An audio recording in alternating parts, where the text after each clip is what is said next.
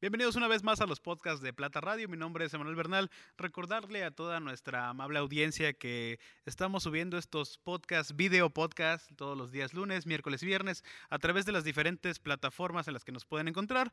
Nos encuentran en Facebook, Instagram y YouTube, en todas y cada una de ellas como Plata Radio.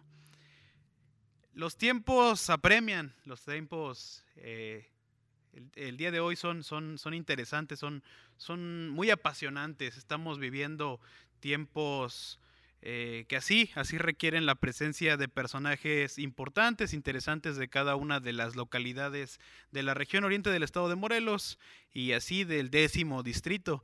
Es por eso que el día de hoy contamos con la presencia de dos personajes muy importantes de la comunidad de Tenextepango, del municipio de Ayala. Me refiero nada más y nada menos que al comisariado ejidal eh, Martín Ortiz Salazar y a Vicente Peralta Romero, quien es cronista de Tenextepango. Bienvenidos.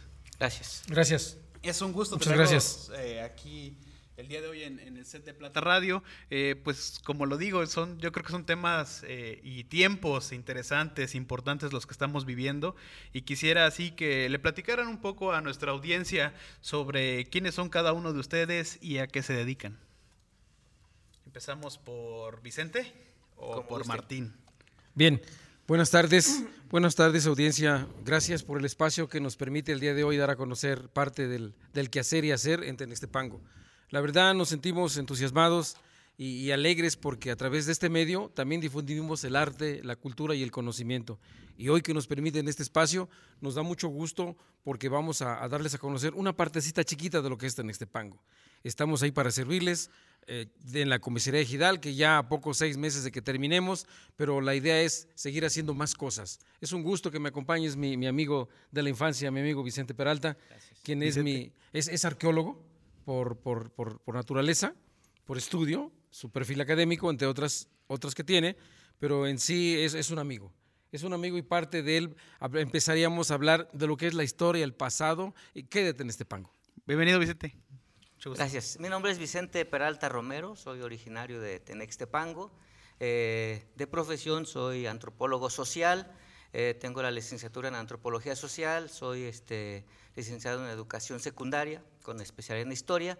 Eh, en este pasado año que comenzamos con la crisis, tuvimos la gran oportunidad de poder ser escuchados por las autoridades, y me refiero a a mi amigo Martín como comisariado ejidal, al ayudante municipal, incluso al párroco de la comunidad, en que se me reconociera como cronista del pueblo. Creo que valía la pena hasta, pues ya decirlo, teníamos ya más de 25 años haciendo investigación, tenemos el material, pero pues los espacios se nos habían reducido. ¿no? Entonces, qué bueno que estamos invitados por parte de ustedes y, este, y poder decir lo que lo poquito que sabemos. Muchas gracias. Es un gusto, créanme que es un gusto para, para nosotros tenerlos el día de hoy aquí y la intención es platicar eh, sobre algo que yo estoy seguro que les gusta, les encanta y lo, lo viven día a día y es el poblado de Tenextepango. Creo que es interesante la historia, eh, decíamos eh, la, la, parte... Eh, agraria, agrícola de, este, de esta extensión de tierra del municipio de Ayala y es importante dar a conocer y así que nuestra audiencia pueda comprender un poco de qué es y de qué se trata Tenextepango, si nos pudiera dar primeramente yo creo que la etimología, ¿no? Bueno, este, yo comenzaría con todo respeto eh, por la parte medular de la comunidad. Primero, Podemos ver en la actualidad Tenextepango, 4 de la mañana, 5 de la mañana, ¿sí? y vemos un fenómeno que es eh, la gente que trabaja. Y me refiero a, al padre y a la mamá y hasta el pequeño hijo, 4 o 5 de la mañana que se van a trabajar. ¿sí? Y decimos, ¿Por qué este fenómeno? ¿Qué está pasando? ¿O qué sucede? ¿O qué sucedió atrás de todo esto? ¿Cuál es la razón o la explicación de, ver gente trabajando, gente ya dispuesta a trabajar? Porque estamos en Tenextepango. ¿Y qué es Tenextepango? Tenextepango es, por esencia histórica, un lugar de concentración de trabajadores. Así es como se funda Tenextepango, con los trabajadores. O sea, no es ni la parte medular eh, étnica, como los hay los pueblos de, Morelos, que se fundan como tal y, van su desarrollo histórico. En este caso es hacer un trapiche, hacer una fábrica, hacer un centro o hacer el lugar de concentración para que lleguen los trabajadores y se pueda desarrollar lo que hoy conocemos Tenextepango. Eh, etimológicamente, Tenextepango significa en los muros encalados. Es Tenextli, cal, Tepantli, pared o muro, y co, con cada kilo, co es adverbio de lugar. Es en los muros encalados. ¿Por qué? Porque se funda primero un trapiche, eh, una pequeña fábrica para hacer, este, para moler la, caña y la construcción la hacen de, las piedras del, cerro y piedra de, cal, hacen un pequeño horno y ahí eh, comienzan a, hacer la, fabricación ¿no? de la, la, construcción de la hacienda, pequeño trapiche primero, y esto lo hacen los jesuitas. ¿sí? O sea, ¿qué queremos decir con esto? Tenextepango es fundado en la región plana, en la región agrícola, para que ahí a corto se pudiera sacar el producto y se pudiera, se pudiera procesar. ¿sí? Y de ahí, a finales de los 800, hacer una gran fábrica, competir a nivel internacional y tener el tercer lugar a nivel mundial en producción de azúcar. 1905. ¿sí? Tenemos datos que, dan fe de, que, de, que, esto así es, ¿no? Entonces, este, comienzan, y esta parte importante de la, de la historia, considero yo, como antropólogo, de que los jesuitas eh, de origen español, eh, no iban a llegar a invertir la, nota que ellos traían, a invertir la parte religiosa que ellos ya, ya traían por, por naturaleza en, en, Europa. No iban a llegar a un lugar a ver si podemos, ¿no? Si nos llegaron a algo que tenían toda la certeza de que de ahí iban a multiplicar su, su dinero, que si conocemos la historia de los jesuitas, ellos eran ricos empresarios europeos y llegan a, nuestro país a, invertir y a multiplicar, pero con una máscara, digamos, ¿no? si es que no es ofensiva la palabra, con una máscara religiosa. Con una doble intencionalidad. O sea, con un hábito, pero con una bolsa, ¿no? Con poco dinero y, este, y que se esté multiplicando, ¿no? A nombre de Dios. Es correcto. Entonces, este, como regularmente se da, ¿no? Sí, sí, sí. sí. entonces eh, ahí es cuando fundan, fundan Tenextepango. Yo tengo un dato que con, conseguir, me fui al Archivo General de la Nación y encuentro un dato, ¿no? En 1602, dice así, con, este, incluso con faltas de ortografía, ¿no? Dice, a Milpas, tierras del año 1602. Sebastián, con V, Sebastián Díaz, sobre que se le conceda licencia para sembrar la caña dulce, una caballería de tierras en las tierras que tiene en las amilpas. ¿Cuáles son las amilpas? ¿Sí? Toda esa parte este, plana de la región de Cuautla y cruzando la carretera hacia Jojutla, eh, el llano de Tenextepango, ¿no? Hoy, hoy Tenextepango. No se le autorizó a Sebastián en ese, en ese momento él era quien, un empresario que quería ya hacer los, los trapiches, ¿no? No se, le, no se le concede. En ese entonces, si vamos con la historia, Veracruz, eh, Tabasco, ya había iniciado con los, con los trapiches, pero en este caso a él no se le autoriza. Eh, llegan los, los jesuitas, 1650, al estado de Morelos, y ellos, ellos sí tuvieron como que más palanca y fundan eh, los trapiches. El caso de Tenextepango, 1682, es cuando ya está terminada la, hacienda, ya está terminada la, capilla. Hoy nosotros tenemos una, la parroquia, podemos decirle, ¿no? Así con toda la certeza este, religiosa. Tenemos la, capilla que, que, era de la propiedad del la parte interna de la administración de la, de la hacienda. Hoy para nosotros es eh, como que la, la, parroquia, ¿no? La parte grandotota, mientras que en ese entonces fue una pequeña eh, este, capillita nada más para poder este, eh, controlar la parte administrativa, los, los, este, los jesuitas. Pero sabía que ahí iban solamente los, los hacendados, los, ricos. Sí, sí. Y aparte los peones tenían su iglesia. Después de la, de la, de la, este, de la intervención de los jesuitas, la expulsión de los jesuitas, 1770, 1767, son expulsados del país porque ya eran una amenaza, ¿no? Ellos ya habían acumulado mucho, mucho dinero. Y desde la corona, desde España, eh, se decreta de que jesuitas en Nueva España no, ¿sí? Me refiero a, a México, me refiero al estado de Morelos. Entonces son expulsados y se dejan las propiedades a la corona, a este, al virreinato. Ellos son los que después las ponen como en subasta y comienzan a, a, venderse. El caso de la de Tenextepango eh, es vendida. Este, no quiero meterme con los, con los nombres porque me voy a pasar toda la tarde. Este, es vendida y el último dueño de, la, de esta secuencia de, de venderlas es la familia del yerno de Porfirio Díaz. ¿sí? Entonces, el último dueño de esos compradores que le, que le, heredaron de los jesuitas es eh, el yerno de don Porfirio, don Porfirio Díaz.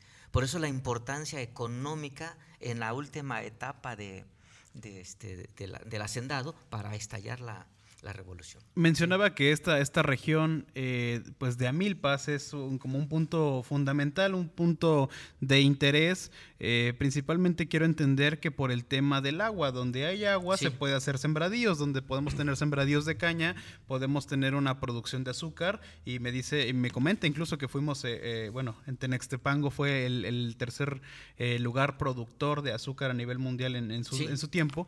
Y quiero, quiero entender y quiero pasar a platicar eh, un poco sobre este tema con el comisariado ejidal, con Martín, que nos platicara eh, si actualmente esto sigue siendo así, si la siembra de caña sigue siendo como punta de lanza Tenextepango o cuáles son los, los, los cultivos que actualmente se, se realizan en esta. Claro que sí, Manuel. Decirte que Tenextepango es favorecido, es bendecido por el agua, por el suelo y por el clima. La verdad, desde un inicio Tenestepango, en aquellos tiempos, hablamos de antes de la Revolución Mexicana, se sembraba mucho la caña de azúcar, por lo mismo de que el suelo mismo y el agua le servía, le caía como anillo al dedo. A través del tiempo, de los años, Tenestepango ha modificado en parte eh, su práctica agrícola. Decirles también que tenemos 5.800 hectáreas que suman tanto de riego como de temporal. Tenemos 575 ejidatarios, quienes no todos son cañeros. Aquí mi compañero Vicente es cañero, su servidor siembra hortalizas. Y lo que muy bien se da en este pango, pero, pero muy bien, es el ejote, el elote, la calabacita, la cebolla, el guaje, el angú. Híjole, bastantes, bastantes productos del campo que abastecemos a la central de abastos. ¿eh? En verdad, el Tenestepango no se ha parado. Tenestepango sigue trabajando la producción agrícola, porque entonces, ¿dónde van a comer los ricos jitomates para preparar los alimentos, las, las amas de casa los, o los grandes negocios? ¿no? Tenestepango no ha parado tanto que esta pandemia le pegó. A la fecha tenemos más de 30 difuntos, de los cuales 27 son ejidatarios, porque he estado pendiente con ellos. Un, inclusive un integrante de mi comité falleció por esta pandemia. Tenestepango se ha distinguido porque a ese lugar, como bien lo dice mi cronista del pueblo, llegan personas de Oaxaca, de Guerrero, otros de Chiapas, porque lo consideran un lugar de mucha, mucha productividad. Actualmente se ha reducido la cantidad de siembra de hortalizas por el precio agradable, ¿sí? muy atractivo, lo que representa la caña. Eh, el angú, por, este, por este, enfatizarlo, Emanuel, es un producto europeo que vino a México y la verdad quedó y jala muy bonito. Se parece a un, a un cuajinicuil chiquito, es ácido y se guisa con tomate y con queso. Y miran qué rico sabe. Ese es el angú, por, por este reconocer lo que pasa. Todos estos productos, los ejidatarios, eh, algunos van entre tres meses, dos meses, o la cebolla que son seis meses. Y de ahí Tenestepango ha ido cambiando tanto que el tipo de construcción, fíjate, ha cambiado mucho. Eh, de hablar de Tenestepango de los 60, de los 70, ahora, como toda ciudad, ha evolucionado. Y gracias a esa economía que se basa en el campo.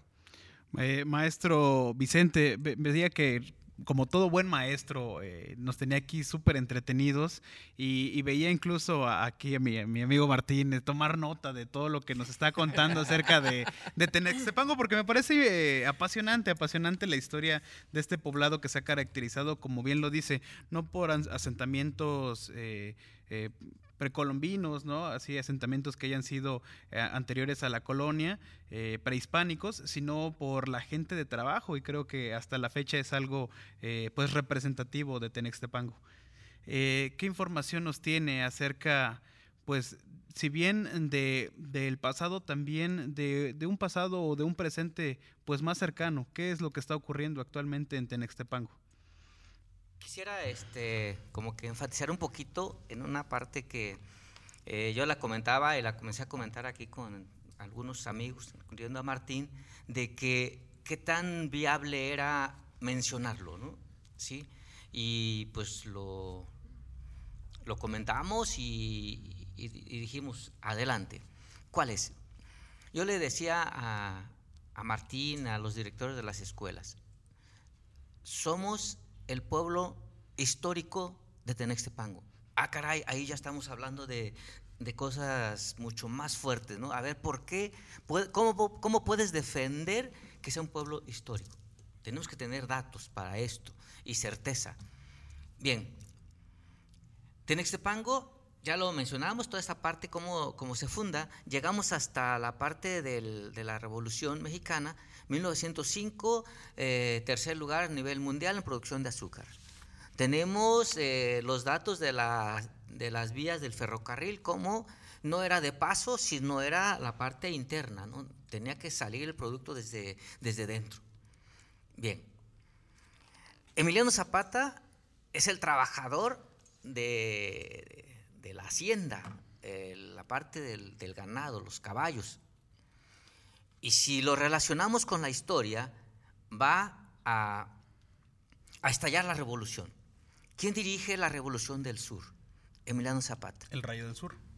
¿Dónde está Emiliano Zapata trabajando? La historia, los libros de historia nos dicen que Emiliano Zapata se organiza con los campesinos y llega a Cuautla, desarma al ejército. Y yo lo digo, por eso pueblo histórico, yo digo, mentira. Esto no es lo primero. Lo primero es salir de casa. Y la casa es la hacienda de Tenextepango. ¿Cómo van a desarmar primero al ejército de, de Cuautla y al de Tenextepango? ¿Qué pasó? Porque Tenextepango como hacienda tenía, tenía su propio... Tenía sus fuerzas. Sí, tenía su, ejército, ¿no? La, el, grupo de, de soldados. Para poder salir tenía que haber desarmado primero el de Tenextepango. Primer enfrentamiento histórico de la Revolución del Sur se da al interior de la hacienda de Tenextepango. Y fue caballerango, me dice, ¿no? Sí. en Tenextepango, don Emiliano Zapata. Emiliano Zapata fue el, que dirigía el grupo de caballerangos que domaban los caballos, ¿sí? Eh, le organizaban los jaripeos para la presencia de Porfirio Díaz. Y su hija Amada. Su hija Doña Amada. Amada Díaz. ¿sí? Entonces, ese es el dato que yo defiendo y digo, pueblo histórico de Tenextepango, donde estalla la revolución del sur. Retomémoslo, ¿no? Sí. Hagámoslo, eh, ese pasado, tenerlo como muy presente, como muy, muy abocado a, la identidad de la gente de Tenextepango, que así se reconozca como un pueblo histórico.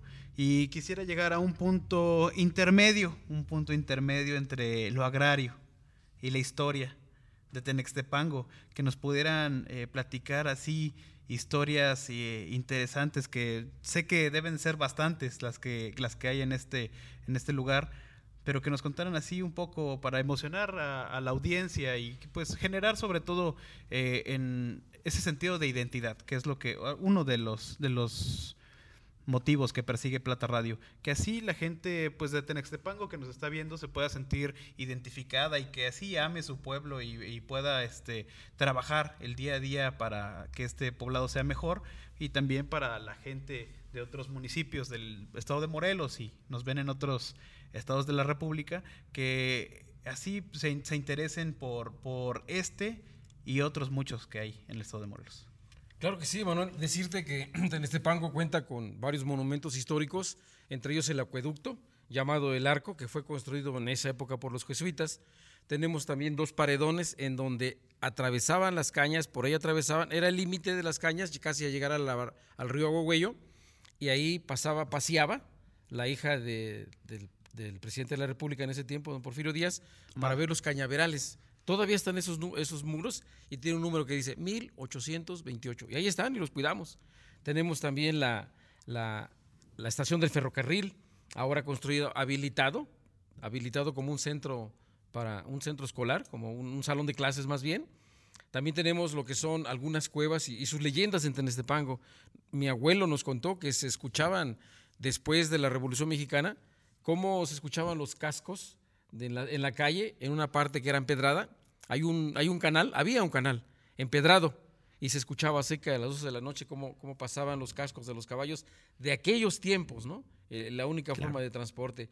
También decirte que, que Tenestepango no es, este, como bien dice mi, mi historiador, no es un pueblo históricamente, antropológicamente antiguo, no tiene ese asentamiento. Sin embargo, en, algunos, en algunas zonas del ejido, ya he reconocido, ya lo vi, existen asentamientos prehispánicos antiguos, con vasijas, pequeños objetos de obsidiana, unas puntas de flecha que hemos encontrado, que sí hubo un asentamiento, pero muy alejado, muy, muy lejano, y no tanto prehispánico, sino emigraron, ahí encontraron dónde vivir y bueno, estuvieron ahí ajenos. Eh, nos gusta vivir en Tenestepango y tiene color y sabor Tenestepango. Claro que sí. Eh, ¿Qué nos puede comentar? Eh, ya, ya no tanto sobre el pasado, ni sobre el presente.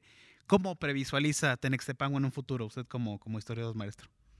Eh, el fenómeno cultural de Tenextepango es así como, como juntar pequeñas eh, identidades, pequeñas culturas.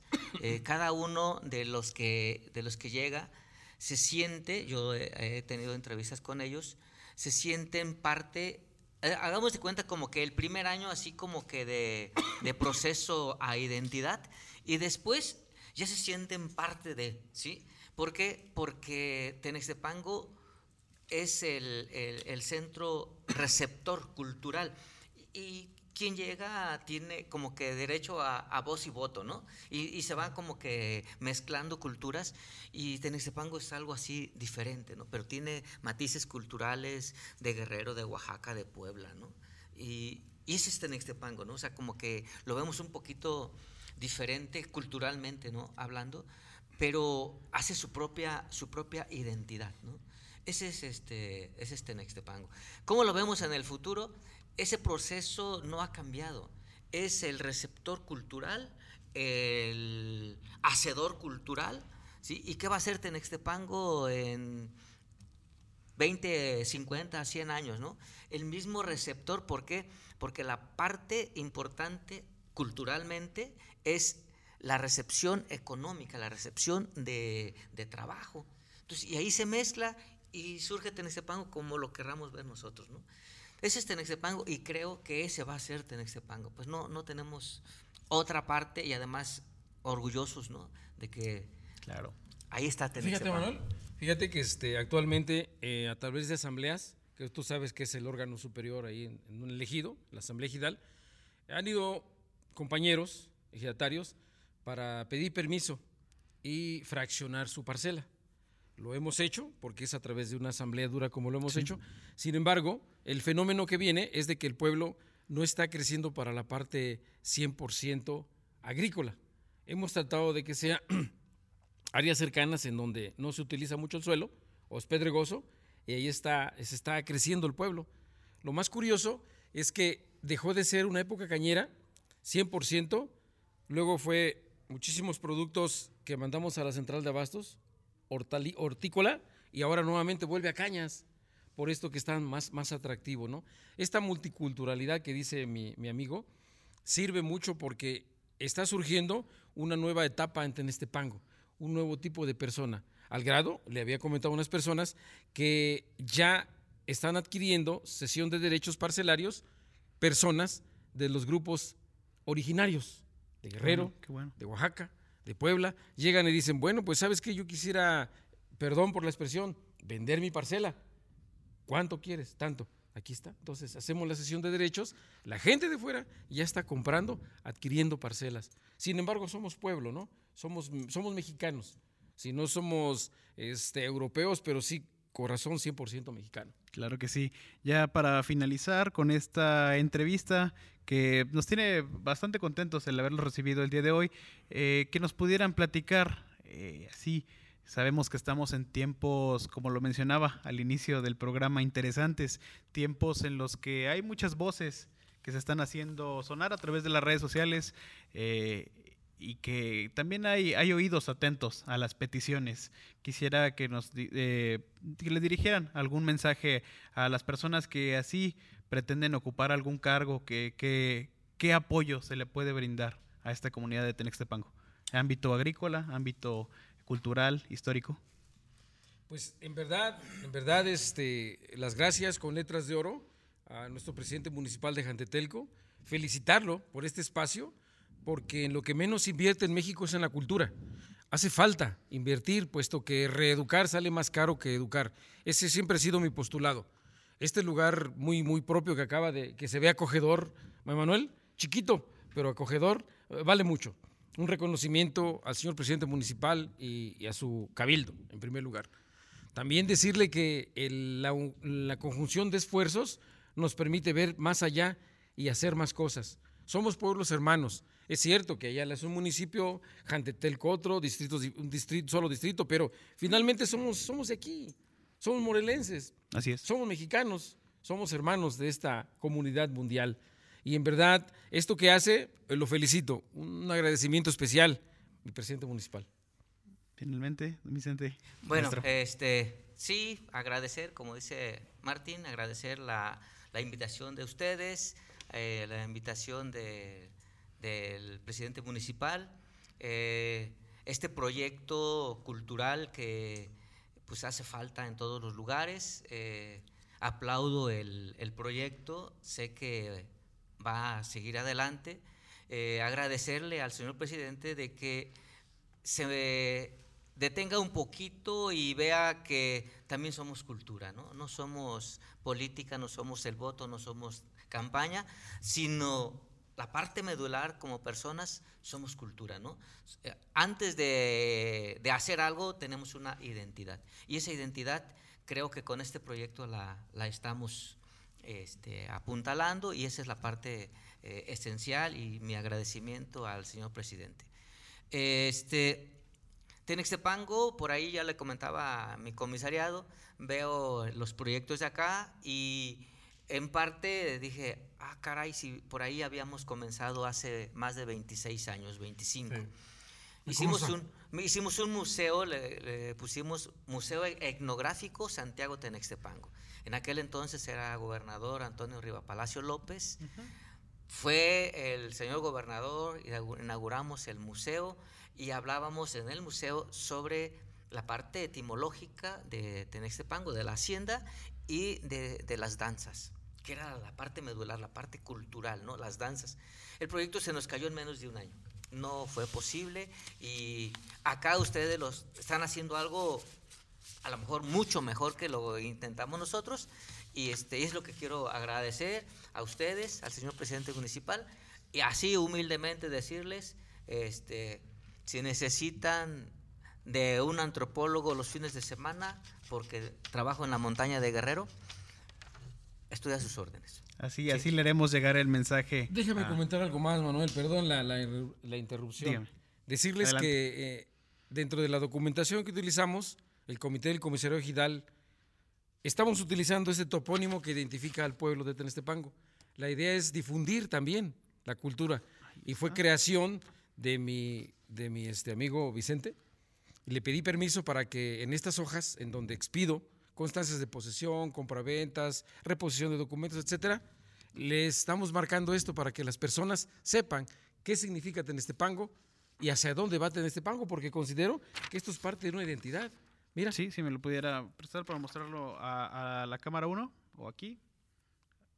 Ahí en lo que enfoca, este es, es el, el, topónimo. El topónimo que están eh, retomando, ¿no? Es no, no, es nada nuevo, es algo que se está volviendo a, a emplear y me parece una labor y este impresionante. Les, de verdad les agradecemos mucho pues el trabajo que así han estado veniendo realizando en conjunto y no me queda más que agradecerles nuevamente por su visita no, aquí al set de Plata Radio. A ustedes, Emanuel. Eh, sabemos que hay cosas y temas que, que probablemente no, no, tocamos, pero esperamos así volverlos a tener aquí de invitados nuevamente. Se va muy rápido el tiempo, sí, ¿eh? Sí, sí, sí. Esperamos porque próximamente volver a tenerlos aquí. Muchísimas gracias. Gracias, gracias. a ustedes, muchas gracias, gracias. audiencia, un saludo, mucho gusto, muchas gracias. Pues hasta aquí la cápsula del día de hoy en Plata Radio. Recordarle a toda nuestra audiencia que estamos subiendo estos podcasts, video podcasts, todos los días, lunes, miércoles y viernes a través de las diferentes redes sociales. Nos encuentran en Facebook, Instagram y YouTube, en todas y cada una de ellas como Plata Radio. Mi nombre es Emanuel Bernal. Hasta la próxima.